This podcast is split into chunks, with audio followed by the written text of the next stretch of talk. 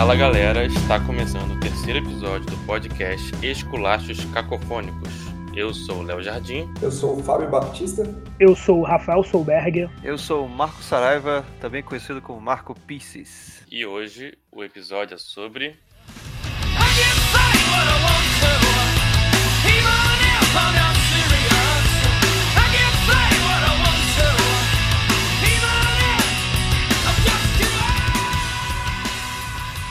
Censura, cancelamento e leitores sensíveis. Vai dar merda, hein? Polêmico. Polêmico. E nota de 200 reais. Eu acho que tá meio em cima da hora, mas surgiu um assunto menos polêmico aí. Vamos falar de Bolsonaro versus Lula aí. É, Aí vai ser cancelado.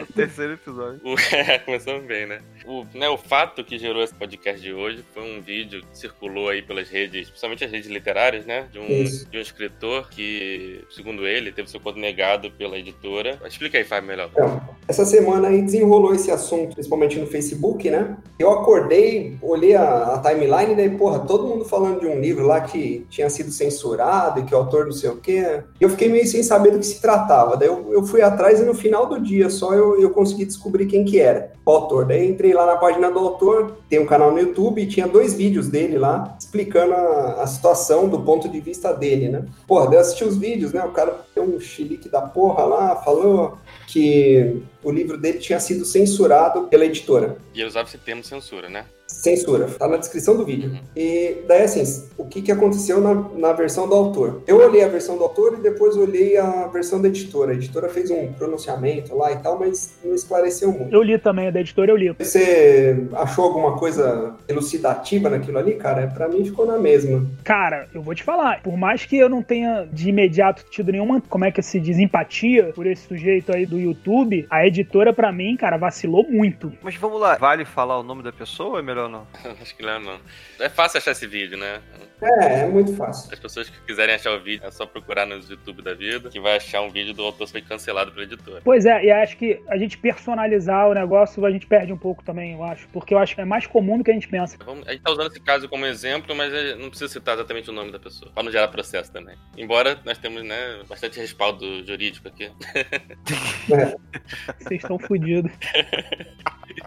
Mas continua, Fábio, o que que ele falou? Então, daí no, no vídeo ele explicou que a editora tinha lançado o livro dele em formato e-book. Eles já tinham um acordo de publicação, que seria primeiro o e-book e depois o formato físico. Pelo menos isso que eu entendi, tá? E que eu me lembro agora. Uhum. E daí, quando lançou o e-book, a editora colocou alguns leitores sensíveis, nas palavras do autor, alguns leitores sensíveis para avaliar o livro. E quando esses caras deram o parecer para a editora, a editora resolveu daí não publicar mais. Não não publicar, ela passou essa lista pro cara, falando, olha, os leitores críticos aí, leitores sensíveis, indicaram que seria legal melhorar isso, isso e isso, porque se o livro pode ofender alguém, aquelas histórias, né? E segundo o autor, algumas dessas, ou praticamente todas essas indicações aí dos leitores sensíveis foram meio é, sem sentido. Segundo ele, né? Cara, então, daí vamos entrar aí na- no mérito depois, né? Acho da- do leitor sensível, do, do autor, mas eu, sinceramente, eu não vi o parecer dos leitores críticos, eu não li todo o livro, eu comecei a ler, eu- e eu teria censurado aquela porra também.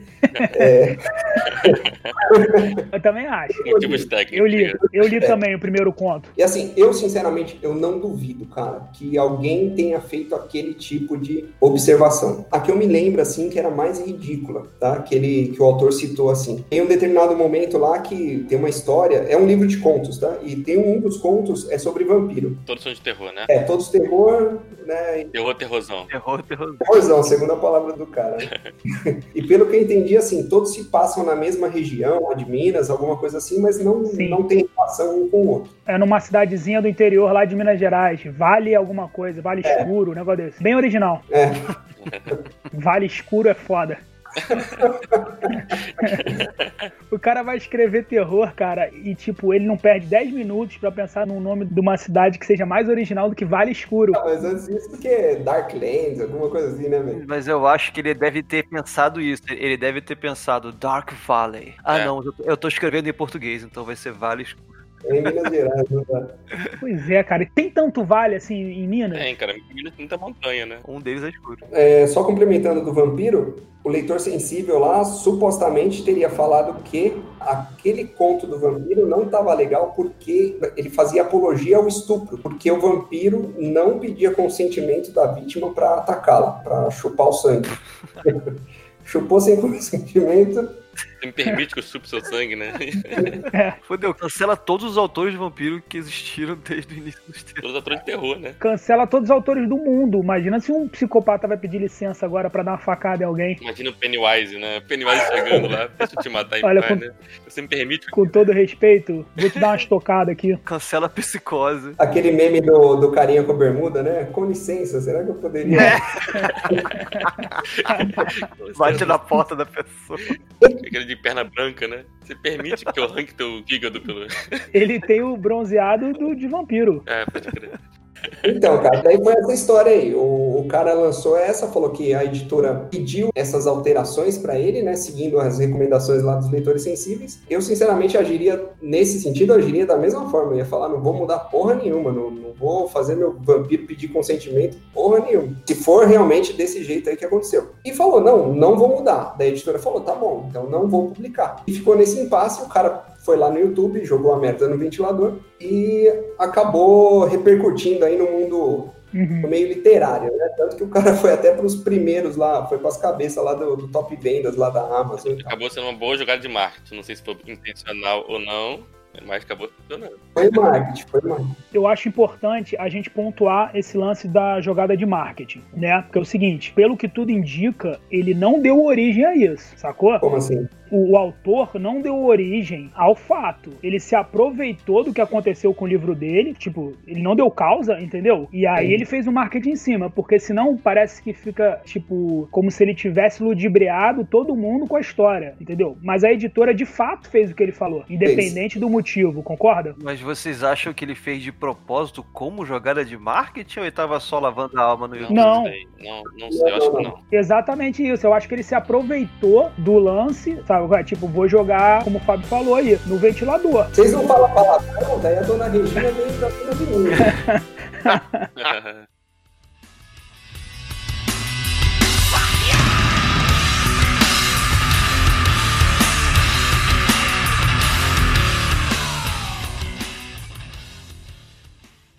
ele ele tava putinho, o vídeo é claramente dá pra ver que ele tava putinho. Sim, cara. Mas não é só putinho, né? Eu acho que você sendo o autor, sendo censurado, não é uma raiva injustificada. O problema é que tipo de censura ele tá. Se é censura mesmo ou não, que essa é a grande discussão, né? Não é, vamos lá, não é censura, né? Não é censura. Censura é outra coisa. Pois é, porque a editora ela quer vender, né, cara? Isso, A editora é uma empresa privada, porra. Ela pode escolher o que ela quiser. Ela, ela tem que medir entre, porra, se o. Se aquele conteúdo que ela vai vender vale a pena, o risco, né? De ter algum impacto na imagem dela. Né? Uhum. Ou seja, Pois é. esse livro é bom o suficiente pra eu ter esse risco de ter alguém me querendo me cancelar. Entendeu? Spoiler, não. Léo, concordo contigo. Eu concordo que não é censura propriamente dita, mas vamos tentar abstrair um pouco a persona lá do cara, a qualidade do livro, que agora a gente já conhece um pouco Que é ruim. e tudo. Vamos tentar abstrair tudo isso e vamos ver um pouco do lado dele, né? Cara, eu tô aqui de frente pra página aqui da editora, que eu não vou falar o nome. Cara, a editora fez um post lá em junho falando do lançamento do livro, com capa, com, com um resumo, com tudo. Pô, pelo amor de Deus, cara. Como é que você faz um lançamento, faz tudo, sei lá o que, e aí depois que você lança, você recolhe tudo? No mínimo, no mínimo, na melhor das hipóteses, a editora foi,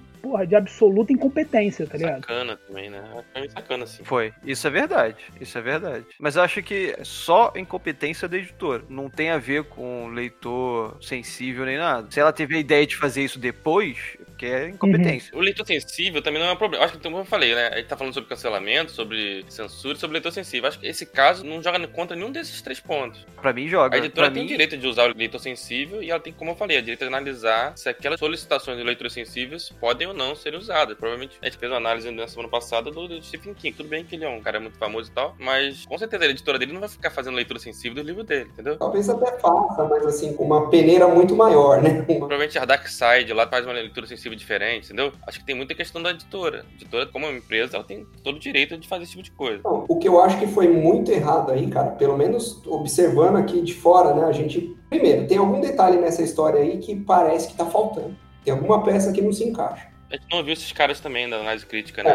Com as informações que a gente tem, a, a impressão que eu tive, a editora errou muito feio em publicar um e-book, em marcar uma, um lançamento de um livro físico Sendo que depois disso, depois de fazer toda essa divulgação, daí eles colocaram o leitor crítico para ler a obra. Pois é. Entendeu? Então, assim, desse ponto de vista, eu acho que se, se justifica um pouco a revolta do autor. Eu também ficaria Claro. um Uhum. pouco. Ninguém tá. É, eu entendo o lugar dele. Claro, O. Léo tá falando aí que é uma empresa privada e tudo, tem todo o direito de fazer isso, mas mais ou menos, Léo, porque eu não sei como é que foi o contrato feito entre o autor e a editora, mas não personalizando de novo o caso, porque a gente sabe que esse cara não é um, um virtuoso, sabe? Um cara que escreve. Mas imagina um cara que escreve muito, que tem um puta de um livro, entendeu? Embaixo do braço, e tem quatro, cinco editoras atrás dele, e uma editora promete publicar esse livro e depois fazer uma coisa dessa. Isso é quebra de contrato, sabe? Tipo. Eu não, eu não discordo, não discordo nem um pouco. A editora sacaneou ele. O que eu quis dizer é isso. Não é o caso da censura, não é o caso do cancelamento, não é o caso do leitor crítico. É o caso da sacanagem que a editora fez com ele, entendeu? Eu, eu não sei se foi por sacanagem ou por incompetência, entendeu? Foi, Provavelmente incompetência.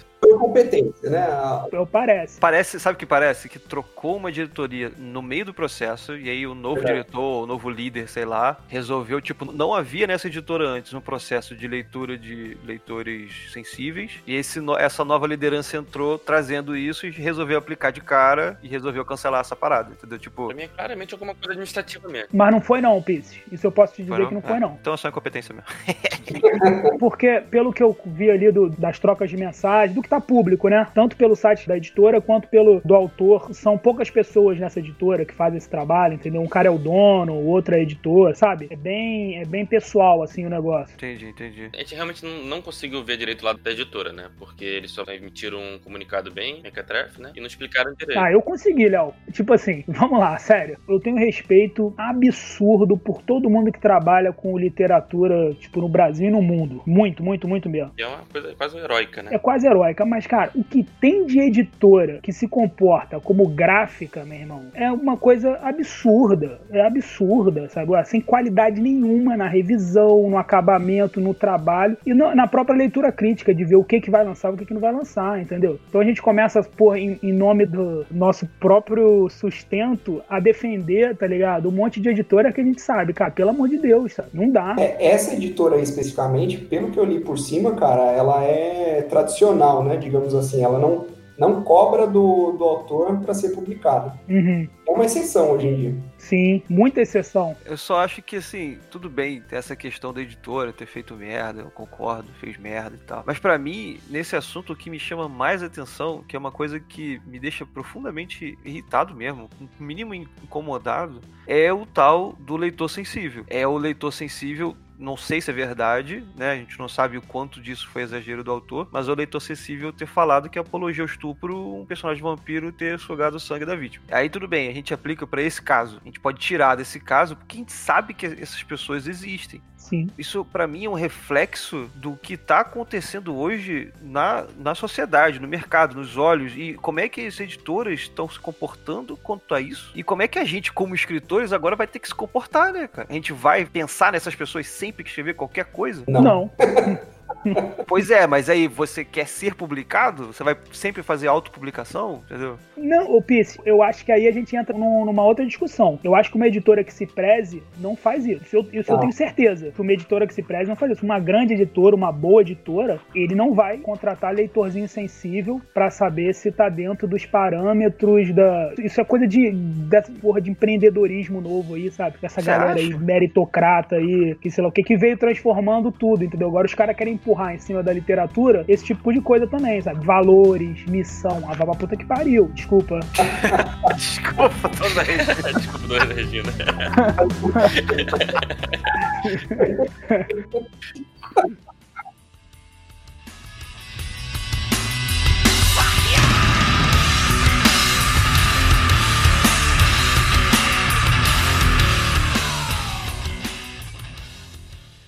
opinião sobre leitor sensível, talvez seja um pouco diferente de vocês. Eu acho assim, eu vejo ela mais como uma, um serviço, entendeu? Editora contrata, ó, vê se tem alguma coisa nessa obra aqui que vai dar merda, vai dar merda assim para alguns leitores. Essas pessoas são, provavelmente são um pouco, concordo que exageram, sim, exageram bastante. Esse caso especificamente do vampiro é absurdo, né? Não tem como defender. Mas acho que a questão do editor, nesse caso, da editora, olhar aquilo ali, não, isso aqui, o cara falou merda e ponto, deixa pra lá, entendeu? Não vou mudar uma história de vampiro o cara tem que pedir permissão pra morder a vítima. Mas tem um caso pior, né, Fábio? É assim, a gente tá falando desse caso aí que é um caso meio esdrúxulo, mas tem um caso, pelo menos que fala, numa bruxa, né? Eu não cheguei a ler o texto, da bruxa que ficava mais forte a cada estupro. Quando era estuprado. Esse caso é um caso eu acho mais grave, entendeu? Não, então, aí, aí é uma coisa assim que você até entende o que o leitor sensível quis dizer. Eu, pelo menos, até vejo um pouco de razão aí, não concordo, tá? Mas eu vejo um pouco de razão no que o leitor sensível apontou. O vampiro já, porra, não, não faz sentido nenhum. Tem um sentido. Vampiro não. Sim, eu quero dizer o seguinte: acho que a gente tá numa sociedade realmente que algumas coisas que eram aceitáveis há 10, 15, 20 anos atrás não são mais hoje. A gente falou sobre racismo no episódio de terror, né? Falou de Lovecraft. Assim, autores antigos falarem sobre coisas antigas, a gente entende. Talvez não sei se a gente vale a pena entrar nesse mérito de cancelamento de autores antigos e clássicos. Mas algumas pessoas hoje em dia já não aceitam mais se fala de racismo, citando um exemplo mais que eu acho que tá mais consolidado, como antigamente, entendeu? Mas se você tem um personagem racista. Não, mas aí nesse caso o personagem racista, se ele for, entre aspas, o vilão, então fica bem claro que não tá certo naquele negócio que ele tá fazendo. O Tarantino fez aquele filme do Django, né? Uhum. Um personagem altamente racista, mas era, o- era o vilão da história. É, é deliberadamente racista, né? Isso, então, tipo, assim. não é você botar, tipo, o John Wick racista, entendeu? Mas na minha cabeça, é aí que tá. Eu entendo que quando você é uma editora, não adianta. Por exemplo, se você bota um John Wick racista, você tem todo o direito de fazer isso como escritor, muita gente não vai querer ler. E aí a editora, obviamente, não vai querer publicar. Certo, com certeza. É, então, não, mas na minha cabeça é muito válido você ter um herói cujo defeito é ser racista. E você mostra pra ele a luta dele tentando superar isso, entendeu? Às vezes.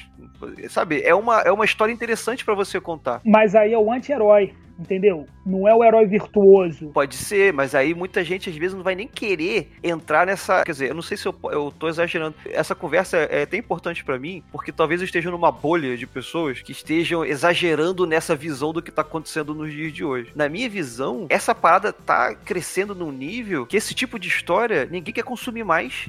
Porque quando você mostra uma pessoa que é racista, nego já fecha o livro e fala que o autor é racista e não vai querer, entendeu? Cara, então, eu entendo o que você tá falando, mas eu não sei se é bem isso não, cara. Eu acho que se a história é bem feita, bem escrita, tem um propósito, e esse tipo de coisa é bem desenvolvido e não é só pra chocar, entendeu? Eu acho que as pessoas vão continuar consumindo, sabe? É, quando a obra é boa, né? O problema é você, por exemplo, pegar um Capitão América da vida e botar ele racista, sabe? De um dia pro outro, sabe? Que É, sem uma construção, sem você entrar no psicológico da pessoa. É, além de uma construção que o cara representa, entendeu? Entre aspas. Pode não representar muito pra gente, mas imagina lá nos Estados Unidos, entendeu? O cara do dia pro outro virar racista, sabe? Ah, mas o herói não precisa ser santo, né? Não, não, mas você sabe que tem alguns pontos que meio que são assim, de ouro, né? Intocáveis. Mas é porque você tá falando de um personagem já estabelecido. Por isso que eu falei, ah, de, de um dia pro outro é sem a construção. Se você vem com o personagem do zero e constrói ele, você mostra às vezes um background, pais deles eram racistas, ele vem disso, sabe? Mas ele é uma pessoa boa, mas que tem esse pensamento ruim. É bem perigoso uma história assim. É perigoso. Mas é possível. Mas nesse caso, desde que a narrativa, os outros personagens, enfim, encaminhem de um jeito que suavize isso, entendeu? Se o narrador, o personagem principal, o narrador, e, ninguém se incomoda com isso, nenhum outro personagem secundário se incomoda com isso, vai ficar parecendo que o autor está embutindo ali o racismo dele. Como acontecia naquela época antiga, entendeu? Os Sim. clássicos. Era orgânico, pô. Você via que o cara ele era um racista porque ele era. Não era porque ele queria fazer o personagem racista.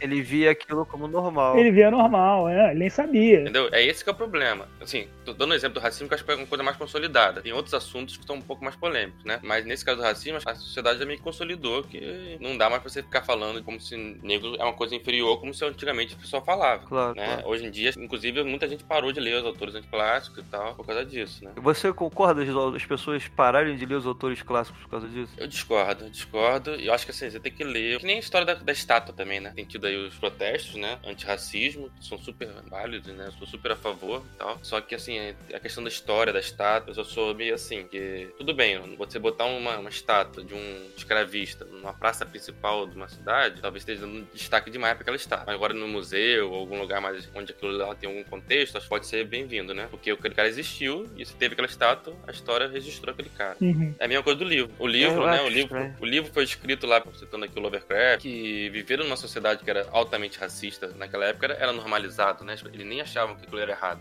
Então você tem que ler o livro sabendo disso, entendeu? E o livro não fica ruim por causa disso. Assim. Você tem que ler sabendo que tem esse defeito, né? Que tem esse problema, entre aspas. É a mesma forma que eu vejo a estátua. É diferente um autor moderno, contemporâneo, fazer um livro assim. Aproveitando o que você falou aí da estátua, rapidinho, mas eu acho que assim, a pergunta que o Pisces fez, se eu concordo ou se eu discordo. Eu, eu concordo. Eu acho que quem não quer ler, não tem que ler, sabe? Se é um livro que tem racismo, entendeu? E aquilo me faz mal, eu não vou ler, sabe? Eu tento me colocar na posição do outro, entendeu? E ninguém vai me obrigar a ler um livro que, tipo, não, não me agrega. Ponto. Com relação às estátuas, eu concordo perfeitamente com o Léo. Uma coisa é essa estátua estar tá no museu, representando uma, uma, época cultural, entendeu? Sendo bom ou ruim, você vai ter, pô, de tudo dentro do museu, né? Desde arma até, até a cabeça empalhada do fulano, mas ele não tá em praça pública, entendeu? Eu posso escolher não ir no museu. Eu não posso escolher passar todo dia na frente de uma estátua, irmão, de um cara que era dono de escravo. Eu acho que já passou esse momento. Mas é, eu acho tão. Ele era um construto da sociedade, sabe? Eu acho que assim, se você olha pra pessoa e. Ah, ele era racista.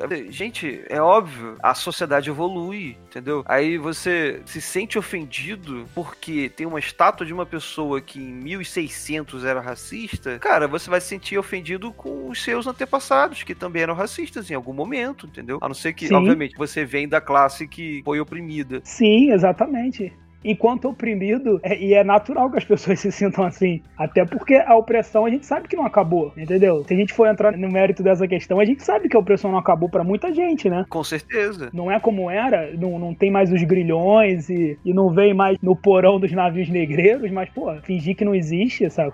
Pois é, fingir que não existe é errado. É uma ferida aberta ainda, entendeu? Claro. A estátua é essa, né? A estátua ela mostra que uma coisa existiu. Acho que ignorar e tentar apagar a história é um erro. Pois é. O que o Rafael é. falou. Não sou contra você deixar de ler um livro porque aquele livro te incomoda. Se aquele livro te faz mal, você não lê. Se você não gosta daquele assunto, não lê aquele livro. Mas tem que estar bem claro desde o início. Agora, censurar ou, ou querer tirar o livro das bibliotecas, das livrarias, aí eu acho demais também. Enfim. O Fábio deve estar se coçando pra falar. É, fala, Fábio. Ah, eu, eu vou ser cancelado aqui depois. é, é, que ele já tem livro publicado, ele tá quietinho, a gente não tem. O objetivo desse programa é cancelar a gente.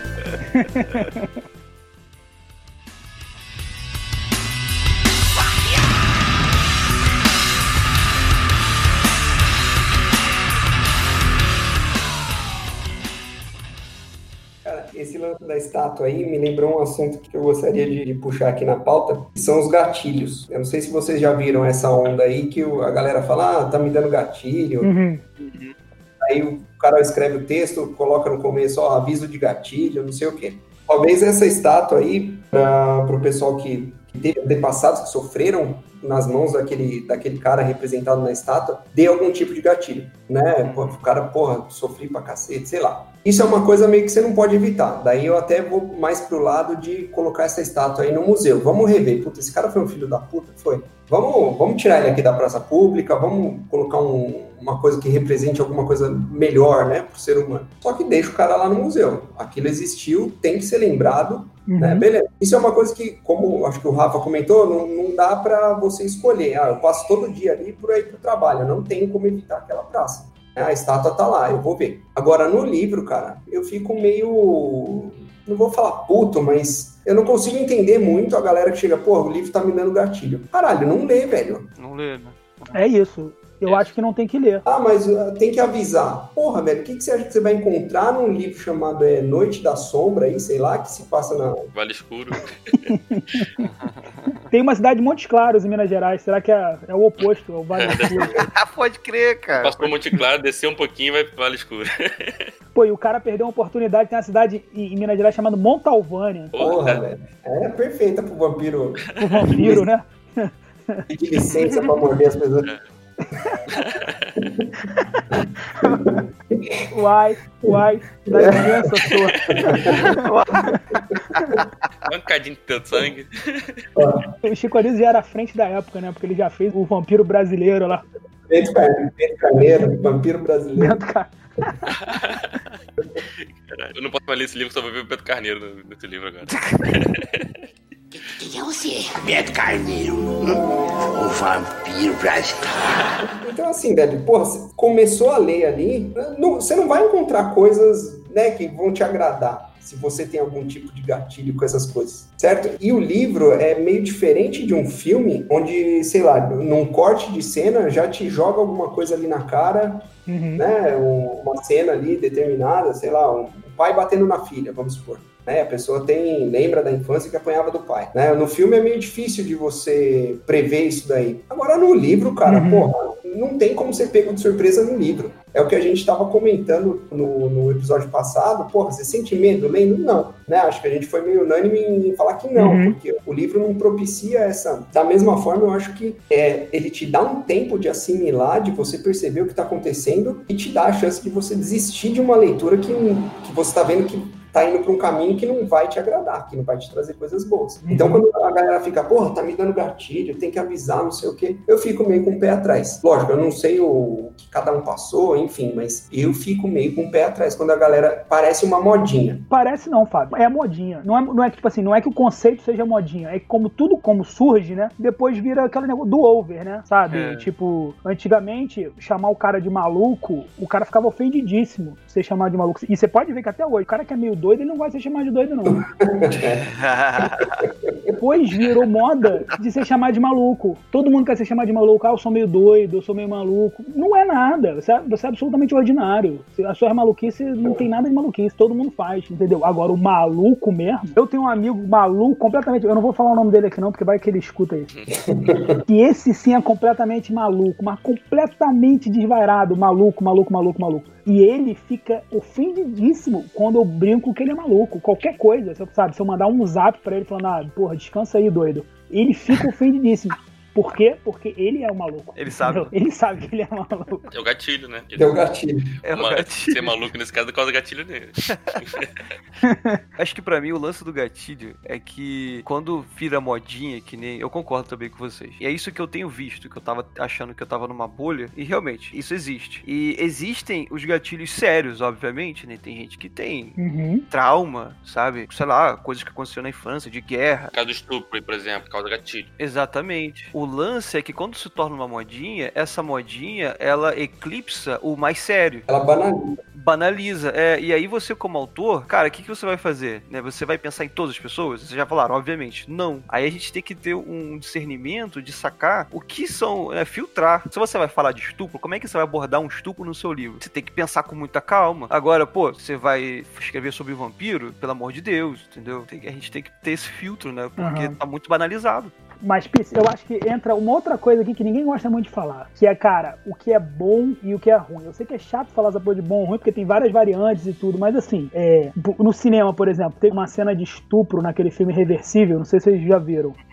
Que é violentíssima, assim, mas ela tá dentro de um contexto, sabe? Então o filme é. Tá, mas ela vai fazer todos os gatilhos do mundo pra quem tem problema com isso. Sim, mas é uma obra completa. Ela não é só tabu, porque eu preciso tocar no tabu e eu preciso chocar, entendeu? Concordo, é verdade. E o cara que assiste ali sabe que aquele filme é um filme pesado, mas é um filme, cara, que belíssimamente construído, entendeu? E que tem várias mensagens, entendeu? Agora, você tem lá o Serbian Movie, aquele filme sérvio lá. É sadomasoquismo, sabe? É um negócio sádico mesmo, é do início ao fim. É, o objetivo é outro. É horrível, é um filme ruim, é um filme ruim. Não é bom, porque ele não tem nenhuma história, ele é muito, muito ruim, sabe? Tipo, então, Eu não tenho gatilho, porra nenhuma, assim, velho. E, e, assim, eu não assistiria esse filme, entendeu? Só pela descrição eu acho que ele não vai me agregar em nada, cara. Nada. Alguém já viu? Ma- Mais alguém já viu esse filme, Serbian Não, Movie? Eu vi Serbian Movie, eu vi Centopeia Humana, e são filmes assim, que o objetivo é só te agredir, só isso. Mas você não acha que o Centopeia Humana, dentro do terror, ele é mais aceitável, assim, do que o Serbian Movie? É, o Serbian Movie não é terror, né? Porque o Serbian Movie parece um Snurf mesmo, sabe? Tipo, É só, sei lá o que é aquilo, cara. É uma história meio merda, com um monte de cena chocante, é só isso. agora, uma produtora séria distribuiria um filme daquele? Não. Não, claro que Não não. distribuiria. Ah, é censura não querer distribuir? Não, é porque ele é ruim. Não, ele é é. tabu, ele toca no tabu só pra chocar, sabe? E é o que eu vejo muito hoje em dia dentro da literatura. Essa vontade de chocar, de transgredir, né? Não, então, eu acho que todo escritor, de- todo não, vai, eu acho que uma boa parte dos escritores de terror, principalmente quando estão começando, acham que o terror tá bem vinculado ao esse fato de chocar. Ah, vou descrever aqui como que o sangue espirrou, como que as tripas saíram do corpo do cara, vou chocar todo mundo com essa cena. Acaba virando ali um pornô, tá ligado? Uma descrição de uma cena pornô. Vira só gráfico, né? No lugar lá do cara chegar, vir entregar uma pizza e começa ali, é O bombeiro, né? a gente dá uma facada. E Mas é aquele que a gente falou do terror também, né? Que a gente falou que terror visual, né? E a pessoa quer transferir pro livro, né? Uma coisa que não vai nunca existir. Não adianta quantas palavras você usar, você não vai ter a mesma imagem de um filme, né? Sim. Não adianta. No caso da literatura, é uma outra linguagem. O excesso de acaba atrapalhando mais do que ajudando, pelo menos no meu caso. O terror psicológico, ele é sempre muito mais chocante do que qualquer terror visual, cara. Ele te agarra muito mais, ele te finge que é muito mais. É, certeza. é.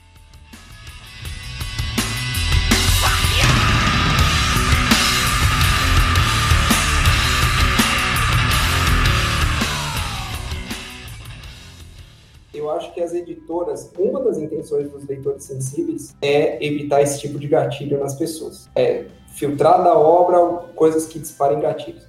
Outra, talvez a principal, provavelmente a principal, é saber se na obra está sendo representada uma determinada minoria ali, digamos assim, está sendo bem representada ali na obra. Aí começa a minha, o meu cancelamento agora. É, você tava indo bem até agora, É. cara. Calma aí, deixa eu pegar uma pipoca aqui, uma Coca-Cola. Cara, vamos lá. Eu sinto uma certa. Eu não vou ser idiota aqui de falar em preconceito, tá? Mas tem uma certa aversão a escritor de meia idade, branco, hétero, cis, não sei o quê. Homem. Homem, é, sabe? Que é bem onde eu me encaixo.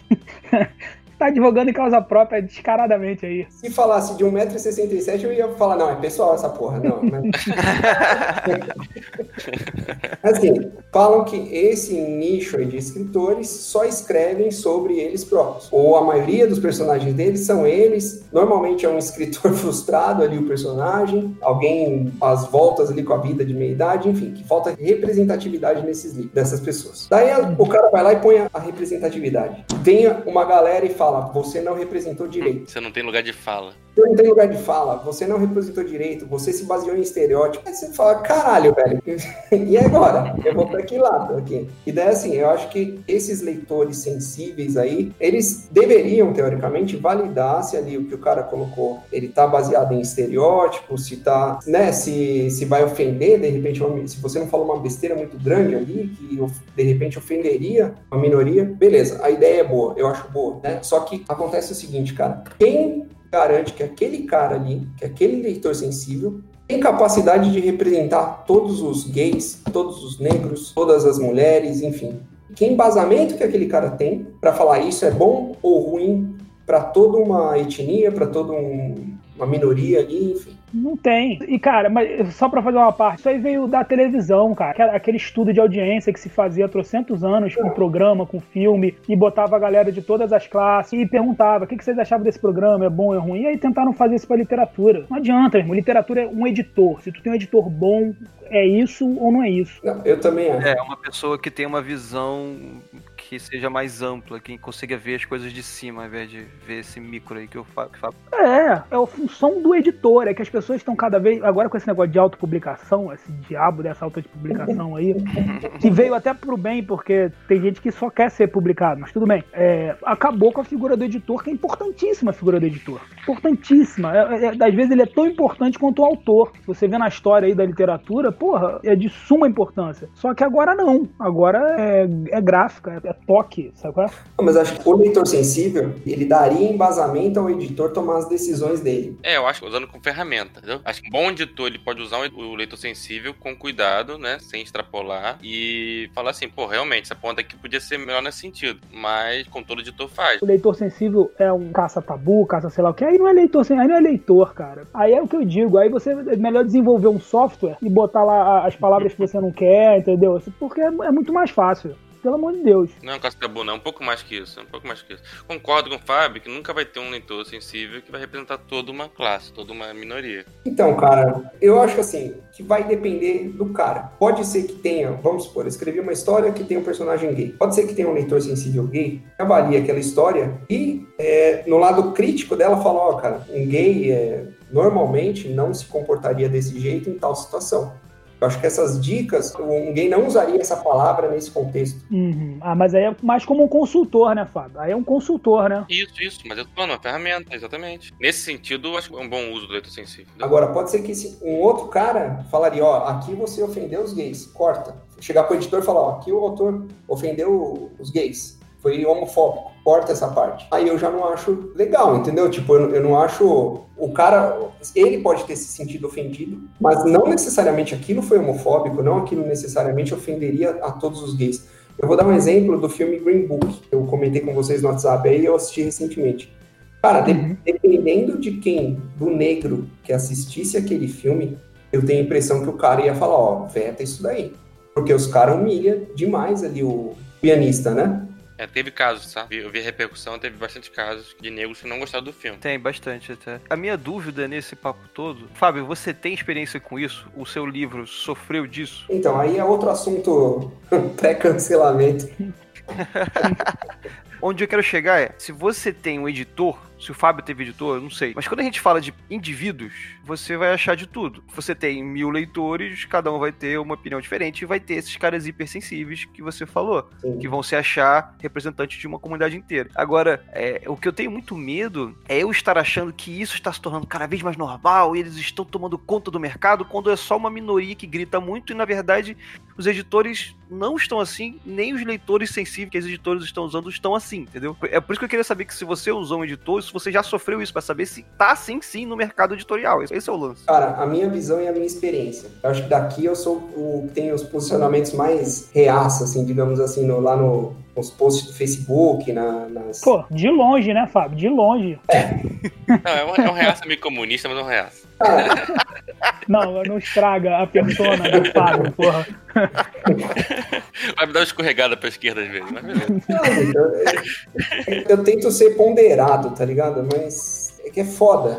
Tem umas coisas, tem umas coisas na esquerda, cara, que me incomoda muito. E essa porra de leitor sensível me lembra um pouco essas coisas. Que é essa sensação de você estar acima do bem e do mal, de você estar num pedestal onde, onde você pode definir isso é bom e isso é ruim para todos. Até mais porque para as próprias pessoas, você fala, não, isso aqui é legal pra pessoa ver, isso daqui não é. Eu acho que o cara tem que Caga a regra, né? Porra, é, é foda, cara. Assim, é, respondendo aí, Marco, eu não tive experiência com leitor sensível especificamente. Eu mandei meu livro para uma dessas agências literárias, né? E ela fez a avaliação do meu livro. Não do, do ponto de vista sensível, mas Crítico. crítico, exatamente. E, cara, o parecer lá da, da mina lá, que ela retornaria o parecer da leitura crítica, falando, olha, temos interesse em te agenciar, sim ou não. No caso, ela retornou e falou, não temos interesse, por causa disso, disso e disso. É, Uhum. Nessa leitura crítica, cara, ela deu algumas sugestões para tornar o livro mais vendável. Ah, eu lembro disso. Mano, vocês três leram o meu livro. Uhum. Assim, uma das sugestões, tá? Trocar o protagonista, não ser Lúcifer, ser um demônio comum. Tá, escreva outro livro. Caraca, parece aquela sketch do Porta dos Fundos, que o publicitário vai falar da Bíblia, né? Aí ele fala assim: não, Jesus tem que ser Jesusa, porque agora tá na moda. Imagina a Cleo Pires com aqueles lábios dela. né? Então, daí assim, cara, co- começou daí. Ela falou um monte de outras coisas lá, eu acho, falou, sei lá, umas 10 coisas. Eu não estaria disposto a mudar nenhuma, tanto que eu não mudei nenhuma. Eu Falei, não, né? Respondi educadamente lá, mas mentalmente falei, rapaz, se fuder, não vou mudar porra nenhuma. Meu livro é esse aqui, não vou mudar. Prefiro não publicar, né? Uhum. Que, Claro, claro. que fazer essas mudanças aí. Isso é censura, Fábio? Não é censura. Não, não É isso aí, Não. é isso aí. Não, não. Não porque é um agente privado. Sim. Isso, Não, a sim. pessoa que tem da, da opinião dela. É, Analisando como Claro. empresa, de repente não é um bom livro pra eles. Eles vão se envolver com Claro. problema com evangélico, É. com um pessoal muito religioso. Claro, claro. É, mas, mas aí que tá, aí que tá. Tudo bem, é, não é censura. Só que, ao mesmo tempo, como é que você me vem e falar assim: olha só, não vou te publicar porque eu achei que não combina com o meu público, sei lá o quê. Agora, seria interessante se você trocasse o protagonista e botasse um demônio qualquer ao invés de Lúcifer. Você já tá querendo outro livro. Tipo assim, eu, eu quero essa história aqui, ó. Me dá essa história Sim. aqui. Eu acho que sai um pouco do- da proposta, né? Não, porque a, a- a história é justamente a história de Lúcifer, né, Fábio? não, Você não, não tem não como. tem como ser outro cara. Não tem como.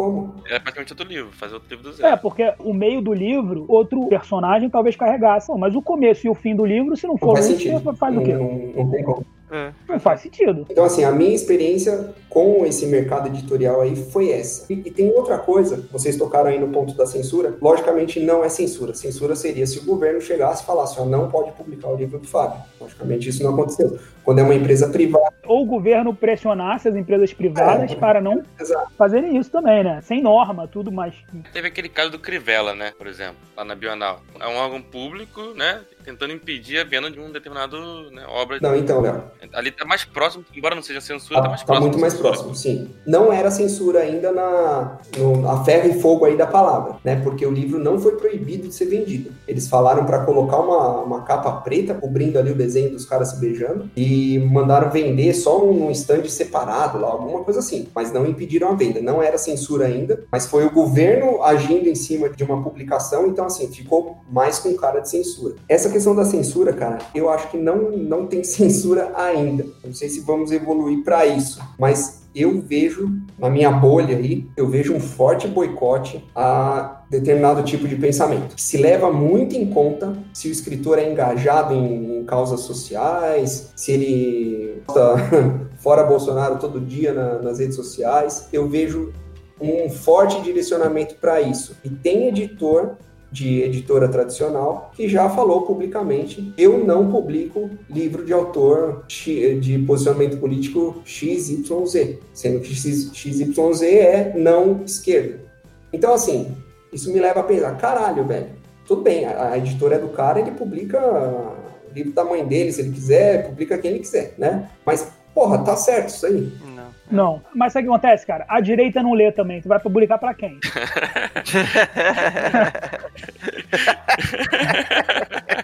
Tu viu a estante do Paulo Guedes, cara? Que vergonha aquilo. Não lê mais vota, Não. né, velho?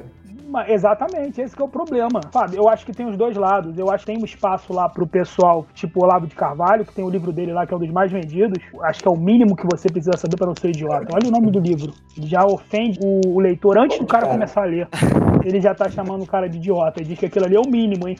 Ele ainda não veio Não com massa. E, e tem um espaço, entendeu? Pra isso. entendeu? É a mesma coisa do mercado de autoajuda. Eu acho que tem espaço também. A foderização que ele tava falando também esses dias. É, foda-se isso, foda-se aquilo, foda-se. É, a foderização da autoajuda. Esse mercado aí, cara, eu acho que ele é mais direcionado, ele é mais. não, não se importam muito com o posicionamento do cara, mas é um nicho específico. Ah, não, pelo amor de Deus, Fábio, é tudo de empreendedor, cara. O empreendedorismo, querendo ou não, a gente não pode fingir que a gente não vê. Tá ligado à direita, pelo menos aqui no Brasil, entendeu? Os caras transformaram um conceito de empreendedorismo num conceito, sabe qual é? Tipo, enlatado de direita. A gente sabe que é isso. Pai rico, pai pobre, Sim. entendeu? Foda-se. A sutil arte de mandar tomar no cu, uma coisa assim. Legal, né? É arte de se fuder. Bota um palavrão na capa que vende pra caralho. Seja foda. Trabalha enquanto eles estão dormindo. Não, tem um que é infodere-se. Infodere, né? Infodesse, esse foi o ápice. Infodere. Eu acho que a editora que publicou isso olhou e falou assim: chega, né? Esse aí Já já, deu, já deu. foi. Essa é a parte que me irrita na direita. Eu falei a parte que me irrita um pouco na esquerda, essa é a parte que me irrita na direita. Esse lado de, né, que foi pro lado aí de coach, empreendedor e meritocracia, uma visão deturpada da meritocracia, exagerada. Mas eu acho que esse nicho não é ficção. Eu acho que o nicho de ficção é mais voltado, Uhum. eu acho que é mais próximo do que a gente considera arte. Esse nicho é totalmente dominado pela esquerda, cara, pelo pensamento esquerdista, editores esquerdistas, até aí foda-se o posicionamento político do cara, mas quando isso começa a afetar, não pela qualidade literária, mas pelo pensamento do autor fora, e eu nem sou bolsonarista, cara. É isso, eu é isso. falando assim, o, o pessoal já, já leva totalmente pro outro lado. Não, o Fábio é bolsonarista, tava lá no bar do Leblon fazendo aglomeração, sem máscara, faz um monte de elucubração, cara. O Lúcifer é de esquerda. Eu vi o Lúcifer lá com certeza de esquerda. O Lúcifer invadia prédio, pô. Agora, o editor chegar e falar, porra, não publica o autor de determinado pensamento ideológico sem antes ler o livro, beleza, a editora é privada, ok, mas pra mim é um tipo de boicote que pode levar o autor ou a omitir as opiniões, que eu não acho legal, e aí tem a ver com a cultura do cancelamento, que a gente pode falar melhor depois, né? A pessoa fala, puta, não vou falar isso daqui porque, puta, vai dar merda, vão me cancelar, entendeu? Mas esse, esse é o meu maior medo. E de repente você perde ali um bom debate por causa disso. É, eu sei que eu tô falando muito aqui no, no podcast, mas Esse episódio é seu, cara. Eu concordo com 90% que você tá falando. 85, por aí.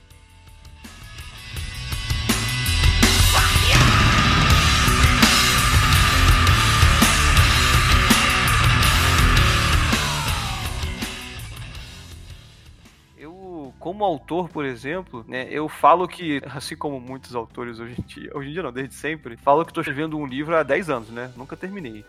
a cada ano eu troco o livro que eu tô escrevendo. Nos últimos dois anos eu realmente foquei no livro que eu quero escrever. Tô escrevendo, ele tá saindo e tal. E quando você dedica tanto tempo a um livro, tem uma hora que você tem que pensar, cara, esse tempo todo vai ser em vão? Eu vou escrever tudo que eu quero escrever, mas por causa disso ninguém vai querer ler e foi tempo perdido, sabe? Ou eu vou mudar um pouco, é, eu vou mudar um pouco o que eu tô escrevendo para ter mais chance das pessoas lerem. Eu me vi pensando nisso diversas vezes. Eu tomei a decisão de não pensar em público. Eu não tô pensando em público, eu tô só escrevendo. Eu penso em gênero. Meu gênero é fantasia. Aí a pessoa pega um livro de fantasia, o que ela espera ver. É mais ou menos isso aqui? Tá, então eu não vou fugir muito disso aqui, porque meu mal é sacanagem com o leitor, o cara pegar um livro lá com capa de espada e mágica e ele começar a ler terror Stephen King. Eu tô de putaria. Mas, mas eu não fico pensando, sabe, será que eu vou ofender pessoa X, pessoa assada? Agora, muito provavelmente, por causa disso e por causa da cultura de hoje em dia, eu não vou atingir grandes coisas, entendeu? Com esse livro. Fantasia é difícil a beça, né? É, é complexo. Mas isso é efêmero. Essa cultura do cancelamento, eu tenho reparado bem, ela é superficial pra caramba. Ela cancela hoje, amanhã ela de novo curte, entendeu? São poucas as pessoas que realmente são tão focadas assim, sabe? Nas suas certezas. Assim. Eu vejo muito isso. A Pugliese perdeu 600 mil, no dia seguinte ganhou 500 mil de novo, sabe? Tipo, porra. eu acho que assim, todo mundo aqui, nós quatro, né? Pô, a gente quando escreve, a gente não pode pensar nisso. Não, não dá. É, Não dá. não dá. Senão você entra num espiral de loucura que você nunca vai escrever nada. Eu tô escrevendo um livro, terminando de escrever um livro agora, finalmente eu vou terminar de escrever, se chama Má Religião, em Santos. Cara, Já começou a polêmica. é, é polêmica. Todos os personagens são religiosos frustrados, entendeu? Nas suas religiões. Então, tipo, você imagina se alguém vai publicar essa merda, tirando a É. Amazon. Não vai, entendeu? Vou mandar pra editora cristã que tá vendendo o livro baratinho a 9,90. Manda pra essa que o Fábio mandou e vê qual vai ser. É como é que aparecer. Tem Lúcifer no seu, no seu livro. Tu vai deixar de escrever por causa disso? Não vai.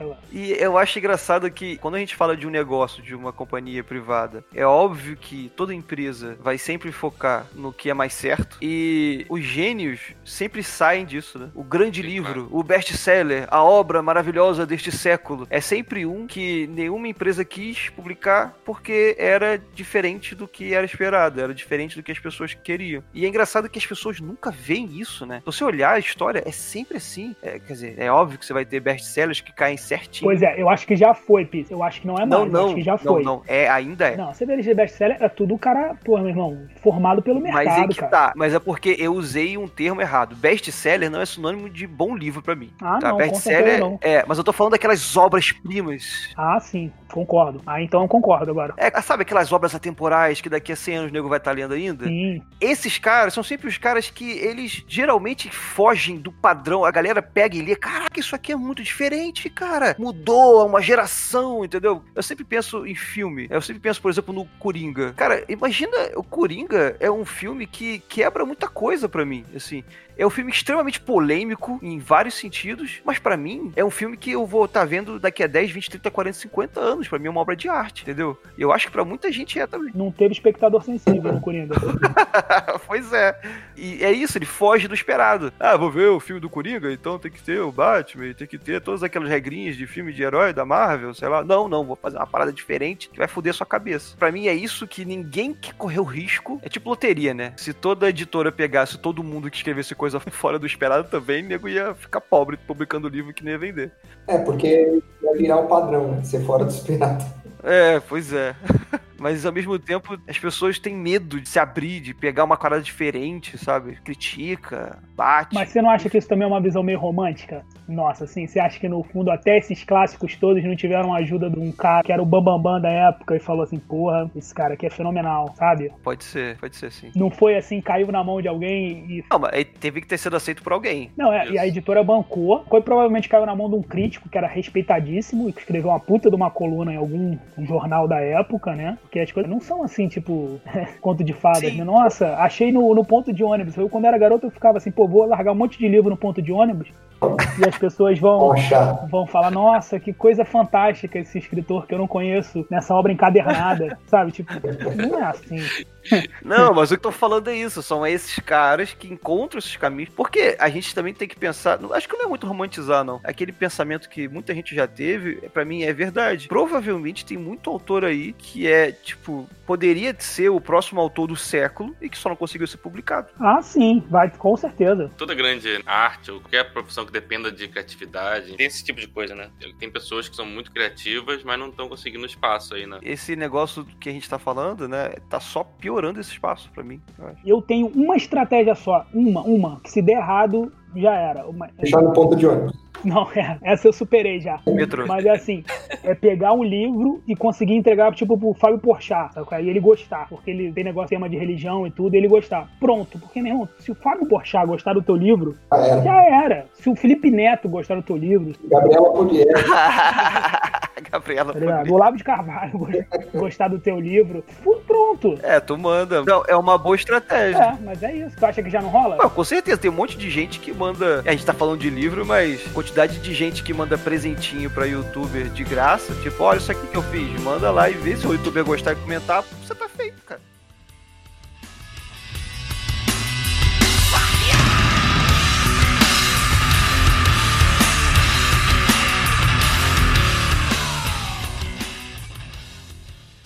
Vocês param de ler gente que vocês consideram, assim, pessoas ruins? Tipo, é, Não. sei lá, se você descobre o George Martin é racista, vai parar de ler Game of Thrones. Puta, cara, teve um lance dele essa semana, hein? Negócio de cancelamento. Sério?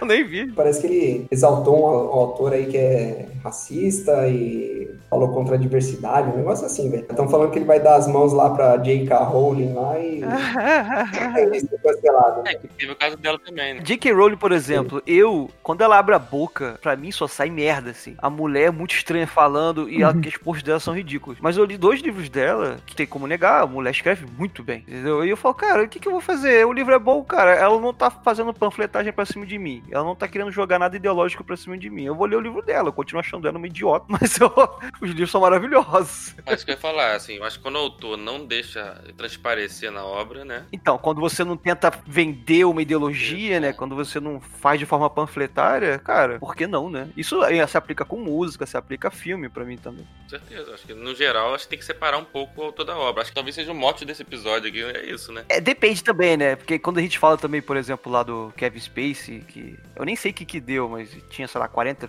pessoas. Não, Kevin Spacey não foi tudo isso não, pô, tá louco. O Harvey Weinstein é que teve muita gente. Ele, se eu não me engano, foram três ou quatro. Ah, então confundi. confundi. E a pior do Kevin Spacey era de um garoto, que ele pegou um menor de idade na época. Ele também era novo. Ele tinha, tipo, se eu não me engano, 20, o garoto tinha 16, ele levou o garoto desmaiado pra cama, É, entendeu? Teve um negócio desse, assim. E eu nem sei se isso foi provado, se ele foi condenado ou não, não foi. sei. Ah, não. Ele aceitou, né, aparentemente, lá o negócio. E foi banido, né, da Netflix, né? O lance é, ele foi banido porque estava sendo acusado, ou ele foi condenado. E aí, imagina o seguinte: se ele é condenado, você descobre que o cara é pedófilo. Aí ele, beleza, foi condenado. Aí o, o foda é que se o cara é condenado pedófilo, ele vai pra prisão. Não tem jeito. Imagina que ele, sei lá, cumpre a prisão, sai. Não, ou não, Ou não? ou não. Ele pode pegar uma internação. É, mas ele vai ficar preso em algum lugar, internado em algum lugar, né? Sim, mas um, um tempo Então, só. aí ele sai. Não é para sempre, não. Você não vê aqueles filmes americanos que o cara sai e nego na- já avisa no- na vizinhança que tem um pedófilo que saiu da é, cadeia? então, isso, Sim. isso em prol da sociedade faz todo sentido, você tem que fazer. Agora, agora você veria um filme dele? Sim,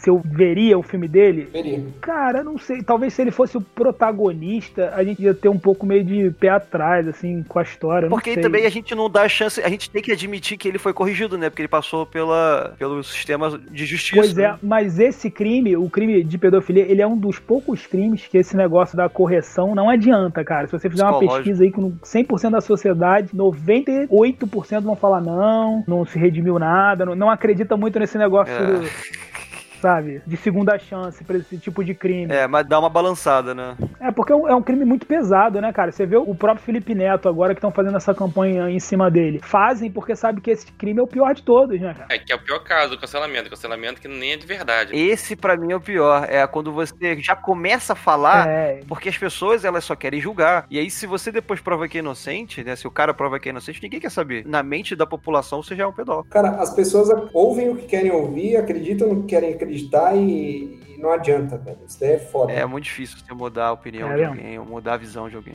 Mas indo nessa linha aí que você estava falando do Kevin Spacey, Marco, eu vou mudar um pouquinho o exemplo, tá? Vamos supor que o Fernandinho Beiramar escreva um livro lá na cadeia e publique e seja um puta livro do caralho. Vocês leriam?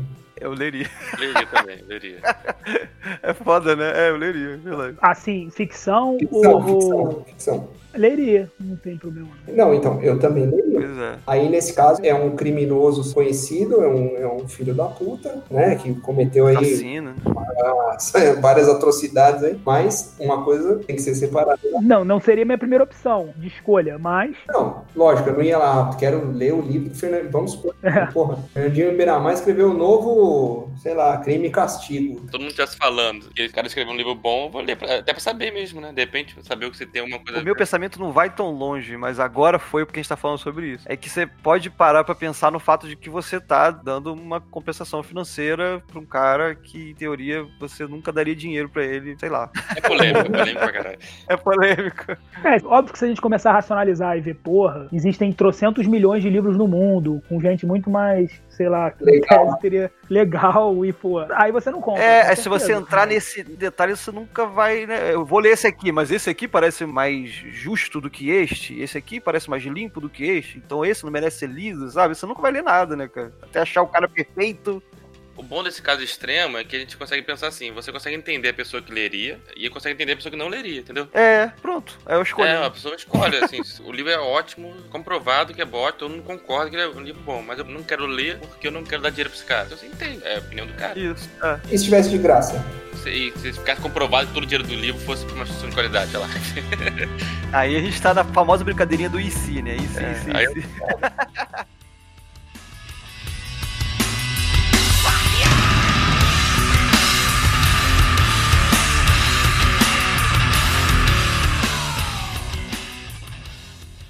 Eu e o Fábio participamos daquele desafio lá pra você fazer parte de uma coletânea de contos pro novo livro de Tormenta lá que ia ter e tal. Puta, vocês ainda estão nessa, nessa coisa de espadinha e tormenta e trovão, cara? Ué, o meu livro é disso, capa e espada, tão cara. velho. Ué, Vocês estão você velhos. sabe qual a idade de Tolkien quando ele fez Seus Anéis?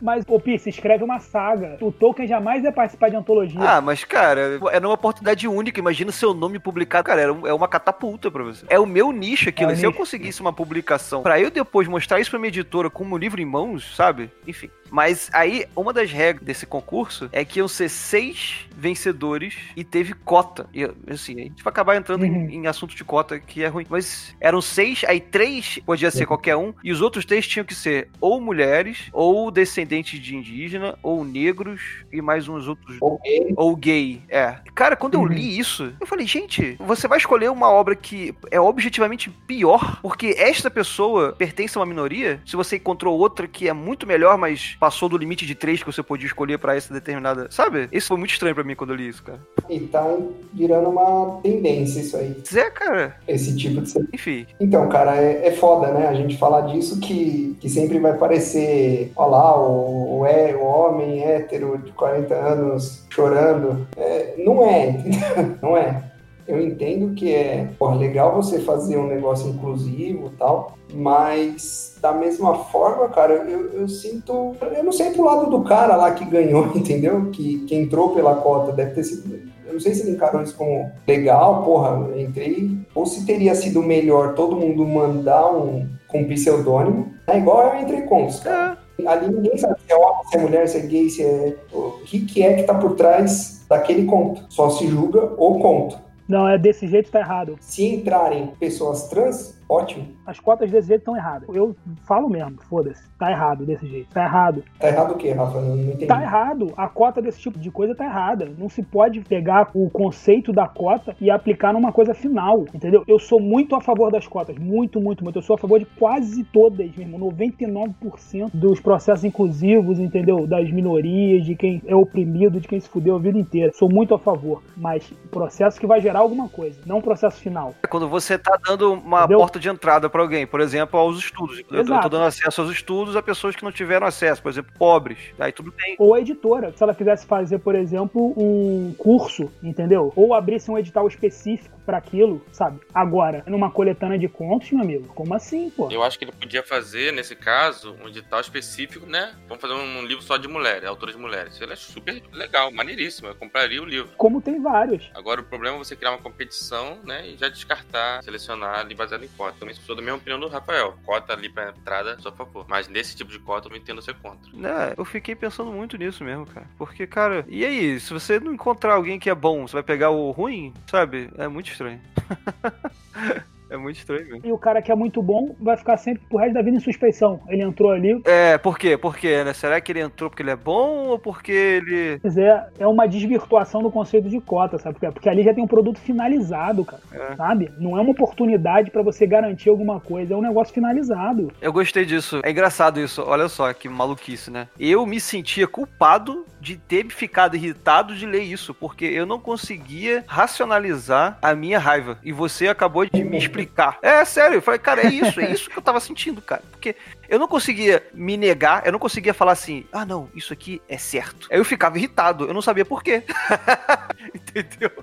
Mas é isso que você falou, faz todo Uhum. sentido. Realmente, você já tá ali no final, cara. Já é um produto, né? Já é uma obra feita, cara. Pois é. Uma coisa é você não cobrar determinado setor, entendeu? Exato. É, esse pessoal não vai pagar a taxa de inscrição porque vai ter, sei lá, essa facilidade aqui. Ou, sabe, você criar coisas para o processo. Mas, cara, numa escolha, você acaba com tudo. Nesse caso, a escolha deveria ser da obra, né? Acho que fica subentendido também, quando você envia contos pra uma antologia, você só tá analisando a obra, não o autor, né? Exatamente. É bem Deveria ser a obra, né? Como o Fábio falou, tinha que ser pseudônimo, assim, o negócio. Assim, o ideal, uma escolha perfeita, deveria ser pseudônimo. É, aí voltando lá pro começo da discussão, né? Também é uma editora privada, ela usa o que ela bem entender, né? Agora, do nosso ponto de vista aqui, né? Até, até que ponto, sei lá, cara, é, é meio complicado falar desses assuntos. É marketing, Fábio. É marketing sujo. É marketing virtuoso, que desvirtuou o conceito. Por que, que ela- essa editora está tão preocupada com as minorias, entendeu? Por que, que ela não faz um livro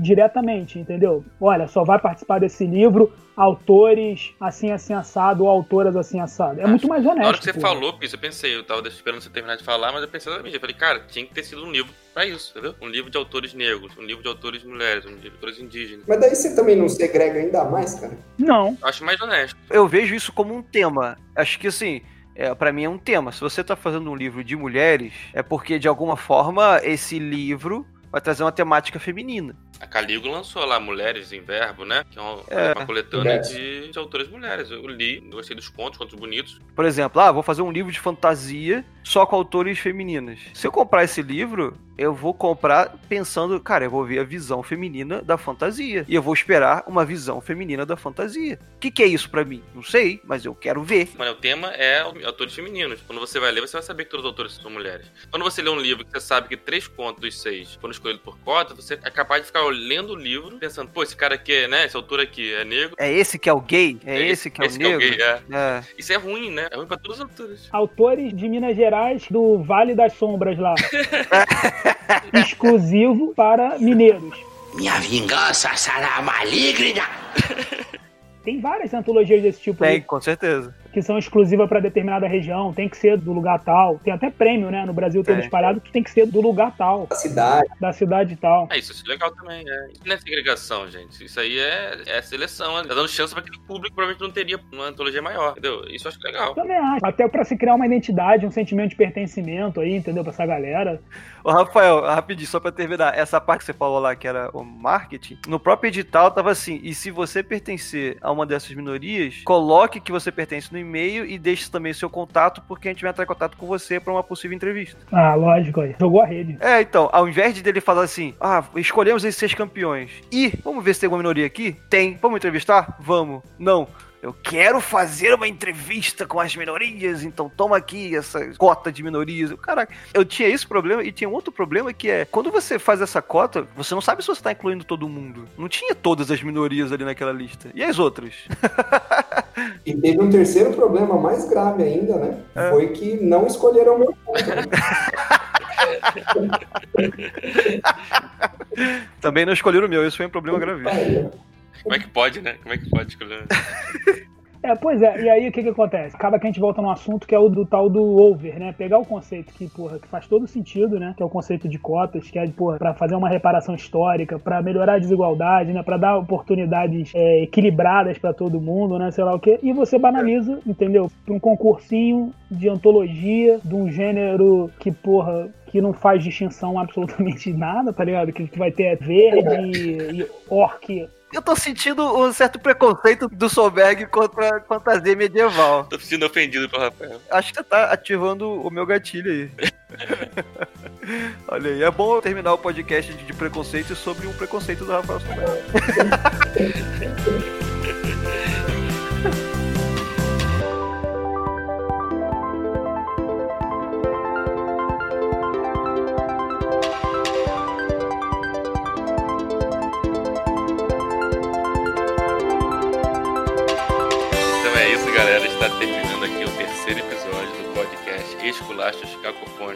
aí um tchau, Marco. Todos nós estamos cancelados. Tchau, tchau. Abraço.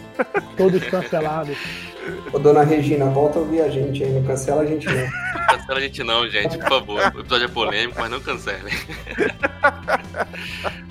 Valeu, galera. Valeu, tchau, tchau. Valeu todo mundo aí. Um abraço. Falou. Tchau, tchau. Valeu.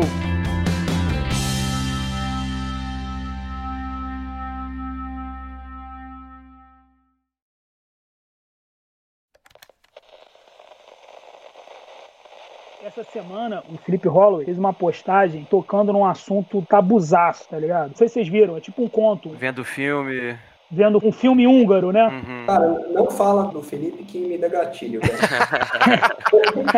Gatilho, né? Pra todo mundo aqui. gatilho. Mas essa semana, cara, ele fez uma coisa genial, que é um continho pequeno, sabe? Que ele fala exatamente sobre estupro, um casal assistindo um filme húngaro. Eu vou dar spoiler aqui, pode? Será? Não, né? Vai, vai, manda bala, é curto o texto. É um casal assistindo um filme húngaro e nesse filme tem uma cena de estupro. E esse casal que tá assistindo tá de conchinha, tá ligado? Só que a cena de estupro é violentíssima, pesada, pesada demais. Pô, e o cara que tá de conchinha começa a ficar com ereção. Olha que bizarro. Olha o psicológico dessa parada, tá ligado? E não é nem um pouco visualmente violento, sabe? É, mexe muito mais do que você mostrar alguma coisa. Muito mais, e todo mundo se coloca, qualquer homem se colocaria no lugar daquele cara, entendeu? E qualquer mulher também, porque a mulher, ela diz ali que ela sabe que dali não tem como ela continuar o relacionamento dela.